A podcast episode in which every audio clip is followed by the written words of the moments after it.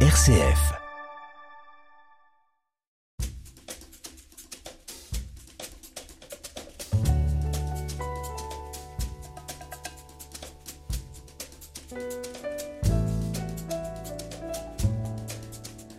Bonjour à tous. Comme chaque année, à l'approche des fêtes de Noël, je souhaiterais vous proposer une sélection de beaux livres à offrir à ceux que vous aimez, des livres d'art, des livres de photographie ou encore des livres sur l'histoire du cinéma.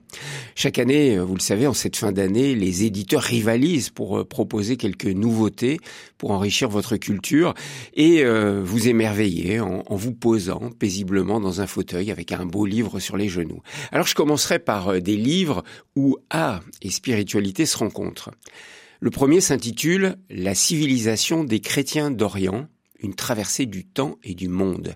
Il est publié aux éditions Albin Michel et l'auteur en est Charles Personnaz, directeur de l'Institut national du patrimoine. Il est très engagé dans la sauvegarde du patrimoine du christianisme oriental en particulier. C'est une vaste présentation de 2000 ans de présence du christianisme en Orient, de la Terre Sainte à l'Éthiopie, de l'Arménie à la Chine 2000 ans de vie de communauté chrétienne, d'architecture et d'œuvres d'art liturgiques disséminées dans les plus grands musées du monde. Euh, de la naissance du christianisme aux destructions récentes des églises de Mossoul euh, en Irak, eh bien, euh, nous mesurons à travers ce livre et une très riche iconographie de cet ouvrage, combien ces identités des chrétiens d'Orient sont d'une richesse insondable, tant sur le plan spirituel que sur le plan artistique. L'une des expressions artistiques des églises d'Orient, notamment orthodoxes, eh bien c'est l'art de l'icône. Les éditions Citadel et Masno viennent de rééditer l'ouvrage de référence publié il y a plus d'une dizaine d'années par Tania Velmans, historienne spécialiste de la civilisation byzantine, une femme de renommée internationale, directrice de recherche honoraire au CNRS. Eh bien ce livre est un livre de référence qui offre une analyse détaillée de l'histoire des icônes depuis les origines de cette sacralisation de l'image par les premiers pères de l'Église, comme euh, Athanas d'Alexandrie ou euh, le moine syrien Denis l'Aéropagite. On admire les superbes reproductions d'icônes pleine page sur fond noir, mais l'on est tout autant fasciné par l'érudition de l'auteur qui nous transporte à Constantinople, nous fait traverser la crise iconoclaste et nous explique les sensibilités de la théologie de l'icône. Un ouvrage magistral intitulé donc L'art de l'icône aux éditions Citadel et Masno. Depuis plusieurs années, je vous parle régulièrement de cette collection de beaux livres consacrés aux cathédrales. Une collection intitulée La grâce d'une cathédrale, publiée aux éditions La Nuée Bleue, Place des Victoires. Après 30 volumes publiés en 15 ans, sur les plus belles cathédrales de France, eh je vous invite cette fois-ci à découvrir un nouveau volume intitulé La grâce des cathédrales, une esthétique du sacré. Dans ce livre qui est abondamment illustré, comme toujours, Mathieu Lours nous propose un travail de synthèse pour dégager ce qui fait le mystère des cathédrales. En quoi ces bâtiments du XIIIe, XIVe siècle sont des œuvres d'art totales, pour reprendre l'expression de Mathieu Lours. Architecture, décors, vitraux, mais surtout espace au service d'une vie liturgique. Rencontre entre un lieu sacré et un temps sacré. Un livre qui offre non seulement des images magnifiques sur nos cathédrales, mais c'est aussi une subtile réflexion sur le sens de ces chefs-d'œuvre qui nous invitent à l'intériorité, que l'on soit croyant ou non. À noter que Mathieu Lours, qui est l'historien de l'architecture, qui est spécialiste des édifices religieux et qui participe à l'aventure éditoriale de la grâce d'une cathédrale depuis sa création en 2007, eh bien Mathieu Lours publie aux éditions Larousse Mystère et secret de Notre-Dame de Paris une vaste épopée historique, architecturale, artistique, du début de la construction de Notre-Dame au XIIe siècle jusqu'aux travaux de reconstruction suite au terrible incendie du 15 avril 2019. Alors restons à Paris avec le livre des éditions Gourcuff Gradenigo qui se sont associés au mobilier national. Un livre intitulé Le Palais de l'Élysée. Un ouvrage qui nous conte l'histoire du palais de l'Élysée, construit en 1718 jusqu'à nos jours. Et ce livre se présente comme l'ouvrage de référence sur le palais de l'Élysée, abordant aussi bien l'histoire du lieu, son architecture, son mobilier, du classique au plus contemporain. Et ce qui est passionnant, c'est de visiter les appartements privés des différents présidents de la République ou leurs bureaux et de voir les différences de style dans la décoration. Par exemple, du très contemporain années 70 avec les Pompidou ou le style Louis XV de Valéry Giscard d'Estaing. Un livre très illustré pour pénétrer au cœur de l'Élysée, comme si vous y étiez presque invité. L'entretien de la semaine, Thierry Lyonnais. Quelques beaux livres maintenant consacrés à la photographie. Tout d'abord, un livre des éditions textuelles, paru à l'occasion du centième anniversaire de la naissance du photographe américain Saul Leiter.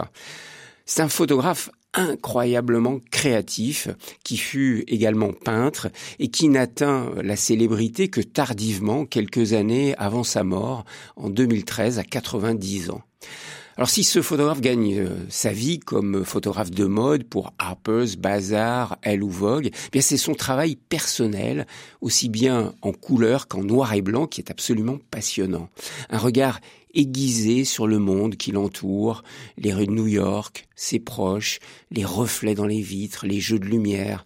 C'est un œil. Ce photographe est un véritable œil avec un, regard euh, vraiment euh, pour un photographe qui est malheureusement trop peu connu en France. Soul Later, rétrospective 1923-2013 aux éditions textuelles. Lui, par contre, est mondialement connu notamment grâce à sa photo de la jeune afghane au regard si fascinant, une photo qui fit le tour du monde. Steve McCurry, autre photographe américain, publie aux éditions de La Martinière un livre de photographie intitulé Dévotion. Des images fortes que Steve McCurry a glanées au cours de ses nombreux voyages en Inde, en Chine, dans les pays de l'Est et bien sûr en Afghanistan. C'est une réflexion visuelle sur la spiritualité, les pratiques différentes des religions, mais aussi une réflexion sur le sens de la vie, la fidélité, la loyauté. Un très beau livre, signé encore une fois par ce photographe humaniste, membre de l'agence Magnum, Steve McCurry. S'il est un peuple qui connaît le sens du mot dévotion, ce sont bien les gitans, et notamment lors de leur pèlerinage au Sainte-Marie de la Mer. Ce pèlerinage où Sainte Sarah est honorée en Camargue par les gitans, les roms, les manouches, mais ce pèlerinage n'a cessé de fasciner les photographes depuis plus de cent ans. Il scène à bout publie aux éditions textuelles une histoire photographique de ce pèlerinage, un ouvrage qui s'intitule Lumière des saintes. Sont des images depuis le début du XXe siècle qui ont été prises par Gaston Boussanquet ou encore le travail immersif que mène depuis 2010 la photographe Jeanne Taris auprès de plusieurs communautés gitanes, sans oublier bien sûr les très belles photographies de Lucien Clergue des années 50, 60 et puis euh, bien sûr celle de Sabine Weiss de la même époque. Petit coup de projecteur maintenant sur de beaux livres consacrés aux arts du spectacle. Les éditions de la Martinière publient un livre de Pascal Alex Vincent sur le plus célèbre des réalisateurs de l'âge d'or du cinéma japonais, Yasujiro Ozu une présentation illustrée par de nombreuses photographies de l'ensemble de l'œuvre cinématographique d'Ozu depuis son premier film en 1927, Le sabre de pénitence, jusqu'à son ultime film en couleur, Le goût du saké en 1962. Des chefs-d'œuvre du cinéma autour du thème récurrent de la famille et de la modernisation du Japon. Un livre préfacé par le réalisateur euh, Wim Wenders, qui est un grand admirateur d'Ozu.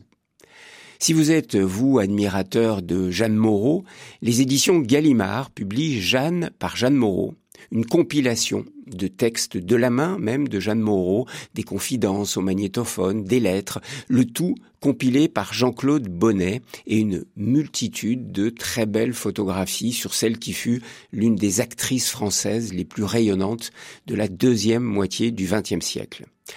Et si par contre votre beau-frère ou votre oncle est un inconditionnel du groupe Pink Floyd, ne manquez pas de lui offrir l'album Collector à l'occasion du 50e anniversaire de l'album culte de Pink Floyd, The Dark Side of the Moon. Les éditions Larousse publient ce livre Collector Pink Floyd, The Dark Side of the Moon, sous la plume du biographe canadien des Pink Floyd, Martin Popoff. Vous saurez tout sur l'élaboration de cet album mythique, sa genèse, euh, l'enregistrement, la création de la pochette culte, jusqu'au dernier concert un soir de 2005. De quoi scotcher votre beau-frère ou votre oncle, même s'il est incollable sur Pink Floyd. Quelques nouveautés maintenant concernant la peinture ou les grandes expositions actuelles. Un très beau livre consacré à Bonnard vient de paraître chez Azan.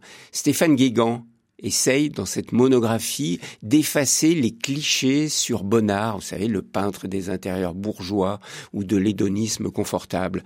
Nous y découvrons en fait toute sa créativité dans les paysages, les nus, les intérieurs et l'audace de ses couleurs qui enchanteront plus tard Matisse et Mark Rothko.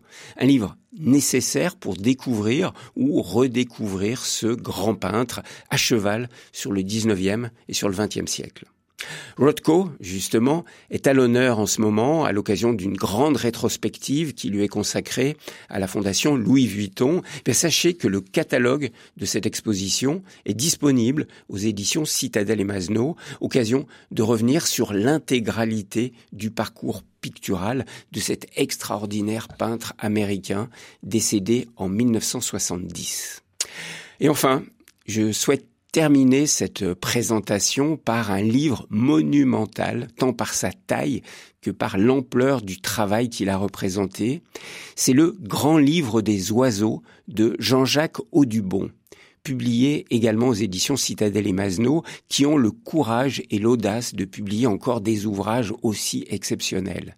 Ce livre reprend les 435 planches des oiseaux d'Amérique peint entre 1827 et 1838 par Jean-Jacques Audubon. Une somme scientifique avec des dessins minutieux époustouflants. Le grand naturaliste français, Georges Cuvier, déclara que cette œuvre monumentale était le monument le plus magnifique qui ait été élevé à l'ornithologie. Voilà, et ben c'est sur ce livre que s'achève cette sélection de beaux livres et je vous souhaite à chacun de belles fêtes de Noël et bien sûr de belles lectures.